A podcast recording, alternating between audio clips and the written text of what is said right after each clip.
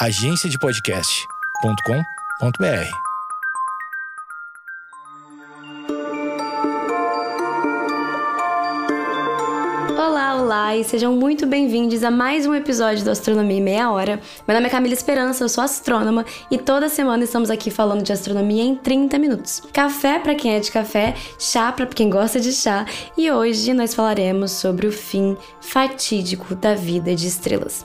Se liga aí depois da vinheta.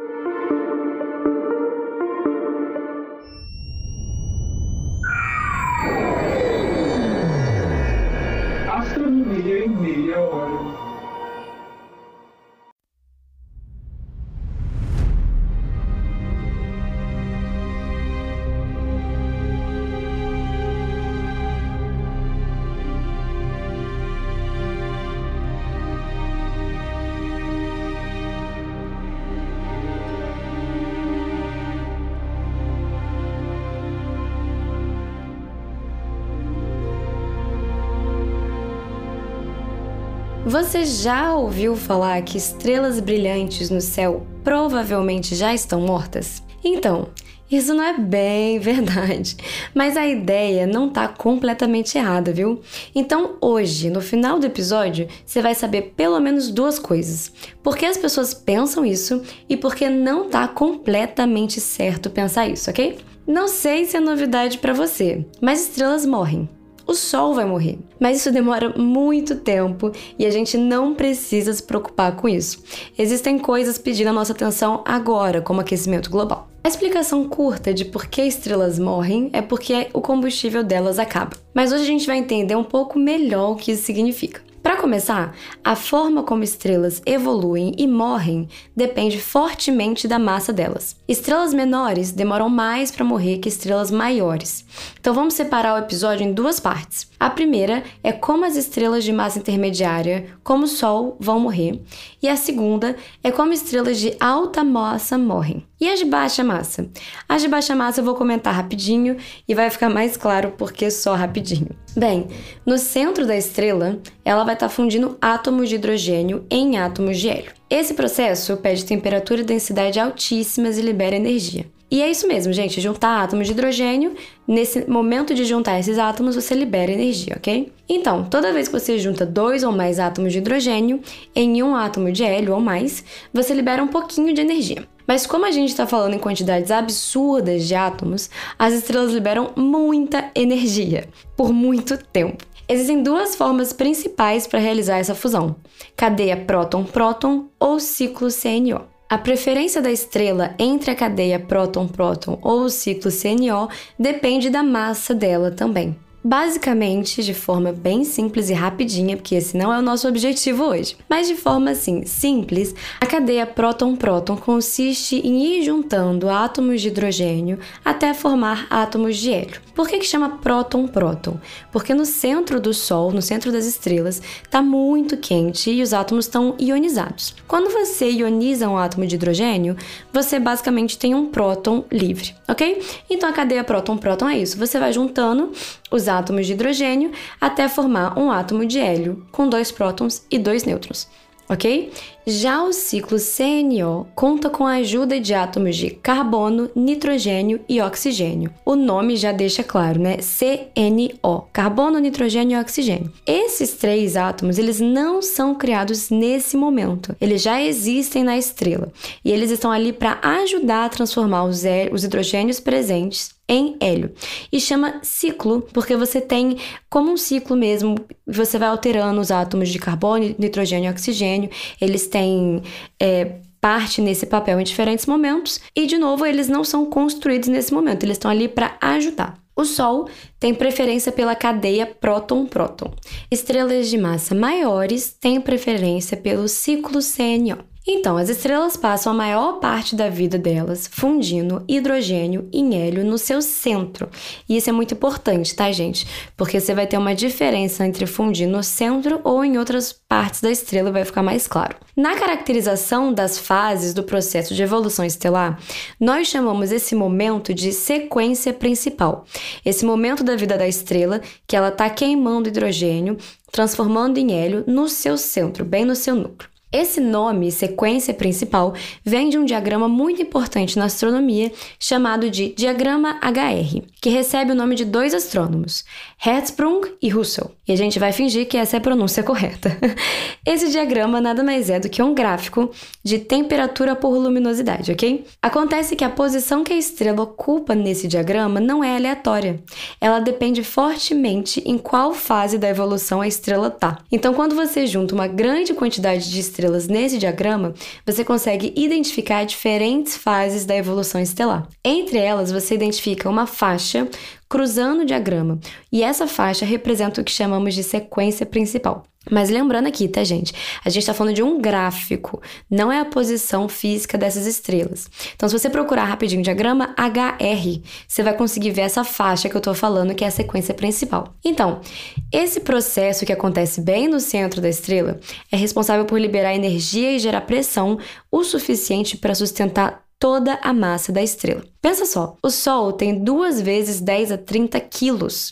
A gente está falando de 30 zeros. E o que impede que toda essa massa colapse? Justamente essa pressão que vem do processo de fundir átomos. Isso que chamamos coloquialmente de combustível da estrela. O problema vem quando acaba esse combustível, porque aí a estrela precisa correr atrás de alguma opção alternativa para continuar se sustentando nessa briga eterna contra a própria gravidade. Ok, acabou o hidrogênio no núcleo da estrela. O que vem agora? Primeiro, o tempo que a estrela leva para consumir todo o seu hidrogênio depende da sua massa. Isso faz sentido, viu? Para sustentar mais massa, você precisa gastar mais combustível. Estrelas entre 0,6 e 10 massas solares levam entre 30 milhões e alguns bilhões de anos na sequência principal. O Sol mesmo vai ter um tempo de vida total de cerca de 9 bilhões de anos. Já estrelas com massas maiores que 10 massas solares levam menos de 10 milhões de anos. Então é bem menos, é uma fração.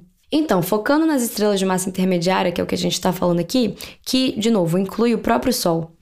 De forma geral, o que acontece em seguida é chamado de fase subgigante. Nesse momento, no centro da estrela, você tem, digamos, cinzas de hélio que não estão sendo queimadas, ou seja, não estão sendo usadas como um novo combustível ainda. E o novo combustível da estrela ainda é o hidrogênio, mas dessa vez ele está sendo usado em uma casca ao redor do núcleo. Esse processo continua por algum tempo até chegar ao ponto de ser insustentável. Quando isso acontece, essa casca de hidrogênio aumenta tanto a temperatura, mas aumenta assim demais. E com esse aumento, duas coisas mudam com a estrela. A luminosidade da estrela aumenta muito e a estrela em si expande. Então a gente está falando de duas mudanças que a gente consegue observar, ok? A luminosidade e o tamanho. Nesse momento, ela se torna uma gigante vermelha. O Sol vai passar por essa fase também. E para vocês terem ideia, ideia o raio dele vai aumentar em torno de 200 vezes, ok? 200 vezes.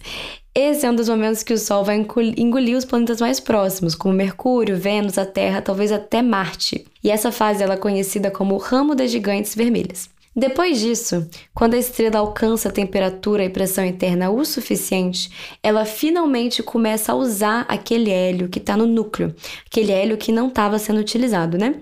Então ela passa a usar o hélio no núcleo como combustível, como novo combustível contra a gravidade. Nesse momento, a estrela volta a contrair, ela diminui o seu tamanho. Então aí você tem outra mudança que você consegue ver na estrela. O problema é que não, ela não volta ao tamanho original da sequência principal, ok? Mas ela já não é mais aquela gigante vermelha.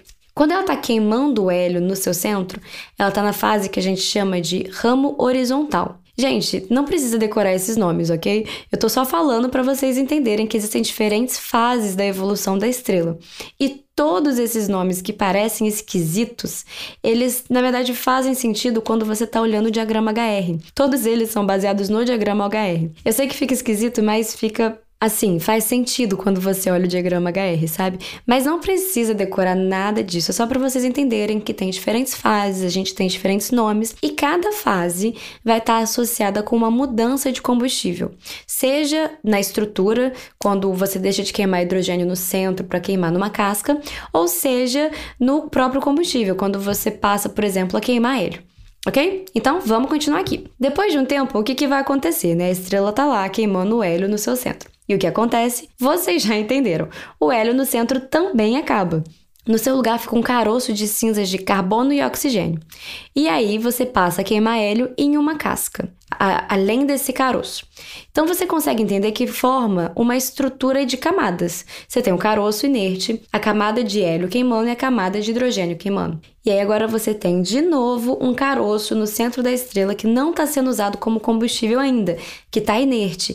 E a energia da estrela está vindo onde? Está vindo das cascas de novo, agora duas cascas, uma de hidrogênio e uma de hélio. E vai acontecer de novo o quê? Da estrela se expandir. Nesse momento ela está entrando na fase que a gente chama de ramo assintótico das gigantes e ela volta a se expandir. Além disso, além de você ter as duas cascas é, queimando, a de hidrogênio e a de hélio, você tem uma interação entre essas cascas. E essa interação faz com que a estrela comece a ter pulsações. Não todas, mas algumas vão ter pulsações. Como o produto da queima do hidrogênio é o próprio hélio, a casca de hidrogênio fica continuamente alimentando a casca de hélio. E isso faz com que a estrela tenha pequenas explosões, periodicamente. Esse processo é conhecido como pulso térmico, e eles costumam acontecer no final dessa fase do ramo assintótico gigante. A intensidade e a frequência desses pulsos vão depender da massa da estrela e da composição. Esses pulsos já começam a liberar massa da estrela, viu, gente? Porque a estrela tem esse pulso em todas as direções e você tem ventos estelares que vai liberando massa já para o meio interestelar. E isso acontece porque a estrela está muito inflada. Então, como ela está muito inflada, as camadas mais externas da estrela já estão fracamente ligadas com a própria estrela. Então, fica mais fácil liberar matéria. Ok, e o que acontece depois? Um novo combustível no centro da estrela? Não, não é dessa vez. Essas estrelas de massa intermediária, elas não conseguem alcançar a temperatura e densidade suficiente para fundir carbono ou oxigênio. Quando os combustíveis nas cascas também acabam, a estrela passa por uma contração final. Essa contração final libera muita energia, expelindo todo o restante do envelope da estrela para o meio interestelar. Esse processo, ele não é uma explosão violenta, é mais assim, como um, um, uma liberação suave desse envelope da estrela. E ele é conhecido como nebulosa planetária. Se você der um Google em nebulosa planetária, gente, Sério, são, são dos objetos mais lindos que existem no universo. Não se enganem pelo nome, viu? De planeta não tem nada. Esse nome ele, ele, existe por causa do momento da descoberta desses objetos. Porque eles confundiram na, hora, na primeira observação, né? Eles confundiram, acharam que era um planeta deram um nome, e isso acontece bastante na astronomia, de manter nomes que não fazem sentido. Mas é isso, nebulosa planetária não tem nada de planeta, representa uma das fases finais de estrela de massa intermediária, ok? E esse e a nebulosa planetária representa também um momento em que a maior parte da estrela vai voltar para o meio interestelar e você vai desfazer a estrela. Nesse momento também você tem a formação de novos elementos, viu? Nessa expansão do envelope do material, você acaba formando novos elementos também. Esse envelope ele é quente, ele está enriquecido com novos metais e, por sua vez, ele também enriquece o meio interestelar. E aí fica um pouco para trás. O que a estrela não se desfaz completamente. O que, que fica para trás? Aquele caroço de carbono e oxigênio inerte, compacto, esse caroço agora se chama anã branca. Ele é super quente, mas ele não está mais ativamente produzindo energia. Então, o destino dessa anã branca é se resfriar depois de milhões e milhões de anos. Ok, então esse é o processo de evolução e morte de estrelas de massa intermediária, mais ou menos entre 0,6 e 10 massas solares. Espero que não tenha ficado muito pesado, viu? Agora vamos para uma pequena pausa, corre para pegar aquele café que depois do intervalo a gente vai falar sobre a evolução de estrelas de alta massa. Agora que você está aproveitando a pequena pausa para pegar o seu cafezinho ou o seu refil de chá ou água ou o que for, eu venho aqui te fazer um convite para você que gosta de astronomia, que está presente nas redes sociais. Você tem um monte de astrônomo presente nas redes sociais, tanto no Instagram quanto no Twitter. E você tem no Twitter alguma, alguns projetos de divulgação científica. Então eu venho aqui te convidar para dar uma conferida depois. Alguns dos projetos são AstroMini BR, A Astromini BR é, tem a ideia de trazer uma curiosidade científica com, poucas, com poucos tweets para você saber um pouquinho mais sobre astronomia no seu dia a dia. Além disso, semanalmente a gente tem uma coluna na Tecmundo reunindo as astrominis com maior alcance da semana. Então você tem a Astromini BR, você também tem a Astrotred BR. A Astrotred tem a ideia de passar um conhecimento de astronomia mais profundo com vários tweets, de uma forma super descontraída, gente, é para todo mundo, viu? E você também tem o Astro Quiz BR, que é basicamente o que diz o nome. Você tem quiz sobre astronomia para testar os seus conhecimentos de astronomia. Tudo isso no Twitter, gente. Todos esses, é, todos esses projetos têm perfis próprios e você tem vários colaboradores, vários astrônomos que criam o conteúdo para esses projetos. Então, você que está presente no Twitter, dá uma conferida lá, procura por esses projetos de novo. Astromini BR, Astrotred BR e AstroQuiz BR e aproveita todo dia um pouquinho de astronomia na sua timeline.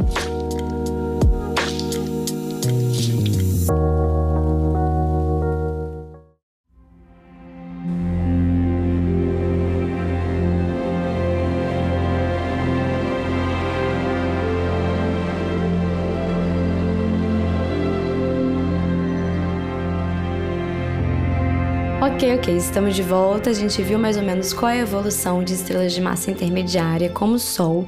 A gente viu algumas fases e o principal é entender o quê? Que você tem essa mudança de combustível e isso causa alterações visíveis na estrela ok? Agora, estrelas de alta massa. As estrelas de alta massa possuem temperaturas e densidades superiores às de baixa massa, e elas vivem bem menos. Uma estrela com massa acima de 10 massas solares vive apenas algumas dezenas de milhares de anos, onde estrelas com massa acima de 30 massas solares vivem ainda menos. Se o Sol vivesse uma hora, uma estrela de 30 massas solares viveria cerca de 5 segundos. Então, assim, é bem menos. A saída da sequência principal é pelo mesmo motivo. Acabou o hidrogênio no núcleo. O processo em geral é mais ou menos o mesmo que a de baixa massa, no sentido de que a dinâmica é: acaba um combustível no núcleo, começa a queimar em uma casca, um novo combustível é consumido no núcleo e novos elementos são formados. Existem algumas diferenças. Por exemplo, quando a estrela sai da sequência principal, ela já possui temperatura e densidade o suficiente para queima do núcleo de hélio, enquanto a casca de hidrogênio está queimando. Lembrando que estrelas de menor massa, você tem primeiro a casca de hidrogênio queimando e só depois você tem a queima de hélio no núcleo. Para as estrelas de alta massa, elas já começam a queimar o hélio no núcleo. E como a queima de combustível no núcleo não chega a parar completamente nessas estrelas, a mudança da luminosidade já não é tão dramática como as de baixa massa. Porque se você vê a mudança da luminosidade das estrelas de baixa massa, é muito grande, muitas ordens de magnitude, mas de alta massa não é tanto assim. Só que tem uma diferença também. Como as estrelas de alta massa já são muito luminosas, quando você tem essa mudança, quando você aumenta a luminosidade, elas passam a ser estrelas super gigantes, ok? Mas enfim, a dinâmica vai ser a mesma: mudança de queima de combustível, criando novos elementos, toda hora criando novos elementos. E, gente, literalmente criando novos elementos, viu? As estrelas criam hélio a partir de hidrogênio, carbono a partir do hélio, por aí vai. A ordem dos elementos que são sintetizados no núcleo das estrelas, dessas estrelas de alta massa, vai ser hidrogênio, hélio, carbono, oxigênio, neônio, magnésio, silício e ferro. As estrelas de massa intermediária, elas param no carbono e oxigênio. Elas não têm mais densidade de temperatura suficiente para continuar. Mas as de alta massa, elas conseguem continuar. Elas vão até o ferro. Então, lembrando, Hidrogênio forma hélio, hélio forma carbono, carbono forma oxigênio, oxigênio forma neônio, neônio forma magnésio, magnésio forma silício e silício forma ferro. Espero que ninguém tenha dormido. Todas essas etapas até aqui formam aquelas cascas que eu falei e elas continuam queimando, sempre liberando energia e formando uma estrutura que a gente chama de cebola, com várias cascas. Claro que a fronteira entre as cascas não é uma coisa discreta, né? É um processo contínuo, as fronteiras não são extremamente bem determinadas, tem uma mistura enfim, cada vez que a estrela muda de combustível no seu núcleo, ela sofre algumas alterações que são visíveis e cada combustível dura cada vez menos, ok? Então você tem essas cascas, você tem a estrutura de cebola e novos combustíveis no núcleo. Mas, como eu disse, elementos mais pesados eles são menos eficientes e eles liberam cada vez menos energia. Então, por exemplo, se você tem uma mesma quantidade de hidrogênio e de hélio, a queima do hidrogênio liberaria muito mais energia que a queima do, do hélio, por uma mesma quantidade, que não é nem o caso. Então, cada novo combustível vai durar menos e menos, até que a gente chega no ferro. E aí complica. Quando a gente chega no ferro, a estrela tem um problema real. Até o ferro, toda queima de elemento liberava energia, ok? Você juntava dois elementos, liberava energia. E essa energia lutava contra o peso da própria estrela, contra a gravidade. Acontece que, quando você funde dois átomos de ferro, você não libera mais energia, você consome energia. Isso mesmo. Quando você funde dois átomos de ferro, ao invés de liberar, você consome. E aí, ao invés de lutar contra o peso da gravidade, você luta a favor da gravidade, ou seja, a favor do colapso. Quando isso acontece, você tem todo o envelope da estrela, toda a massa da estrela colapsando nela mesma, em direção ao centro. E bem no centro você tem um núcleo de ferro compactado e inerte. Esse processo, esse colapso é tão violento que quando ele bate no núcleo, você tem a destruição de todos os elementos que foram construídos até aqui, ok? Então a estrela fica a vida inteira construindo elementos para eles serem, na maior parte, destruídos na hora do colapso. Então esses elementos vão ser desfeitos. Prótons e nêutrons são separados, destroçados. E aí, quando o núcleo colapsa, você tem uma grande quantidade de neutrinos sendo liberada. De fato, 99% da energia liberada nesse processo é na verdade em forma de neutrinos, ok? E esses neutrinos, essa liberação de energia, causa a explosão que a gente chama de supernova. Supernova são fins explosivos de estrela, agora sim, bem explosivos. E catastróficos, viu? Bem catastróficos. Uma supernova sozinha pode ser mais brilhante que toda a sua galáxia hospedeira. Uma galáxia, gente. Galáxias são objetos que podem ter milhões de estrelas, e a supernova sozinha é capaz de ser momentaneamente mais brilhante que toda a galáxia. Nesse momento de explosão, você tem construção de novos elementos, especialmente os elementos mais pesados, mais pesados que o ferro. E esses elementos são super importantes para a vida também. Outro papel importante da supernova é o de causar perturbações no meio interestelar. A explosão causa uma onda de choque no meio, e isso pode impulsionar outras nuvens moleculares a colapsar, formando novas estrelas. Porque para você formar novas estrelas, você precisa que grandes nuvens moleculares comecem a colapsar até formar estrela.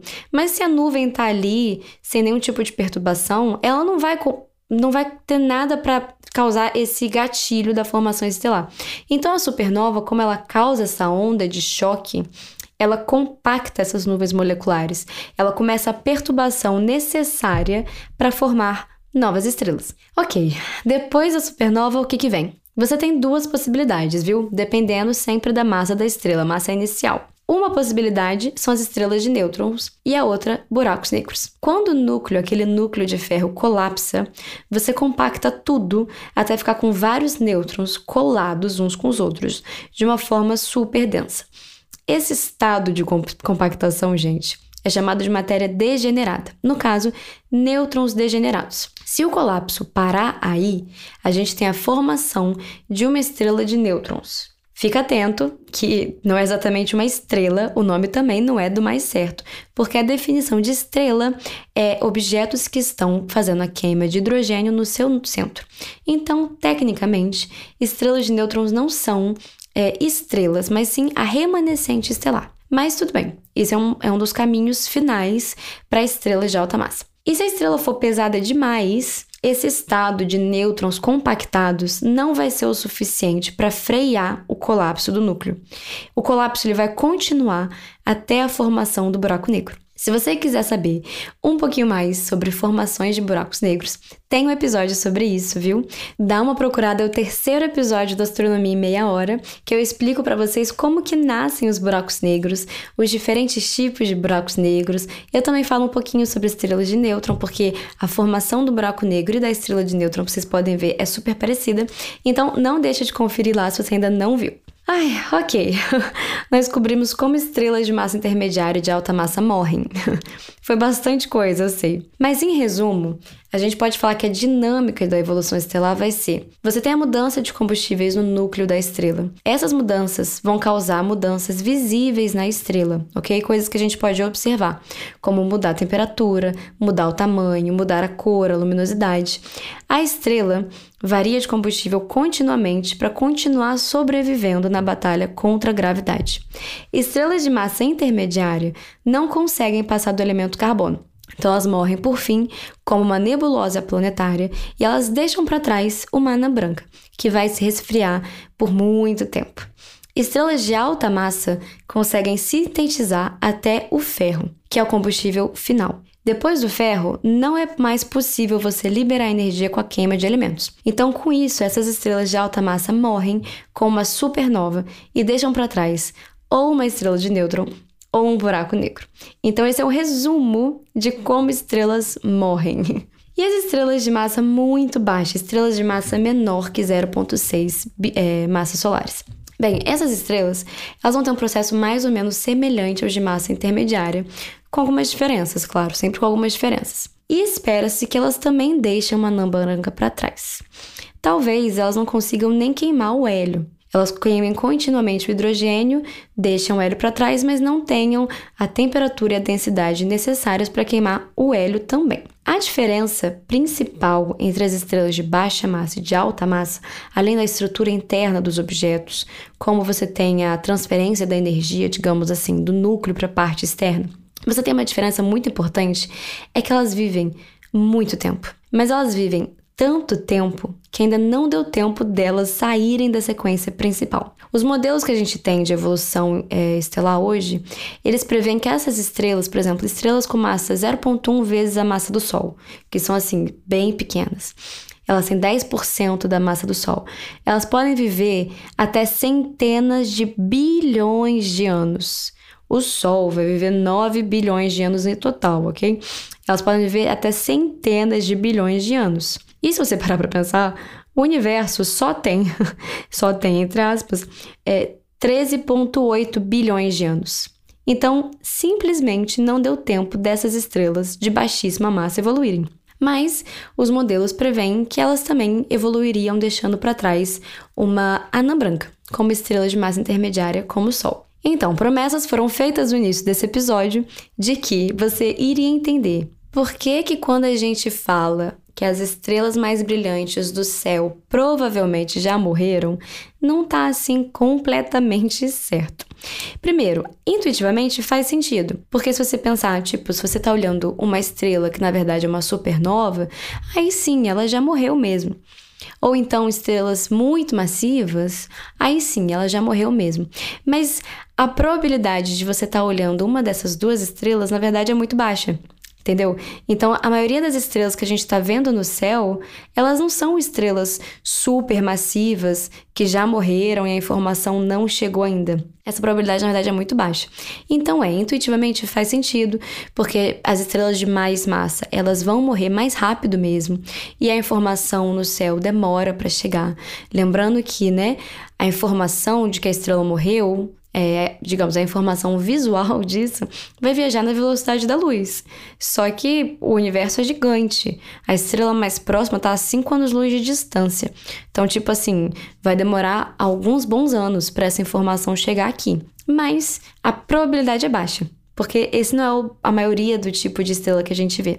De fato, você tem um, uma distribuição de massa, digamos assim, que você tem mais estrelas de menores massas. É assim que acontece. Então, quando você tem uma nuvem molecular formando estrelas, você vai ter uma distribuição. Você vai ter menos estrelas de alta massa e mais estrelas de menor massa. E essas estrelas, elas não morrem tão rápido assim, igual a gente viu hoje. Então, gente, é isso. Eu espero que vocês tenham gostado desse episódio. Lembrando que o podcast e eu estamos nas redes sociais, então você consegue achar Astrônoma Camila, tanto no Twitter e no Instagram. E o podcast tá no Twitter como a 30 Podcast e no Instagram como Astronomia em Meia Hora. Então segue lá, gente, para vocês ficarem por dentro de tudo. A gente se vê semana que vem e muito obrigada pela audiência.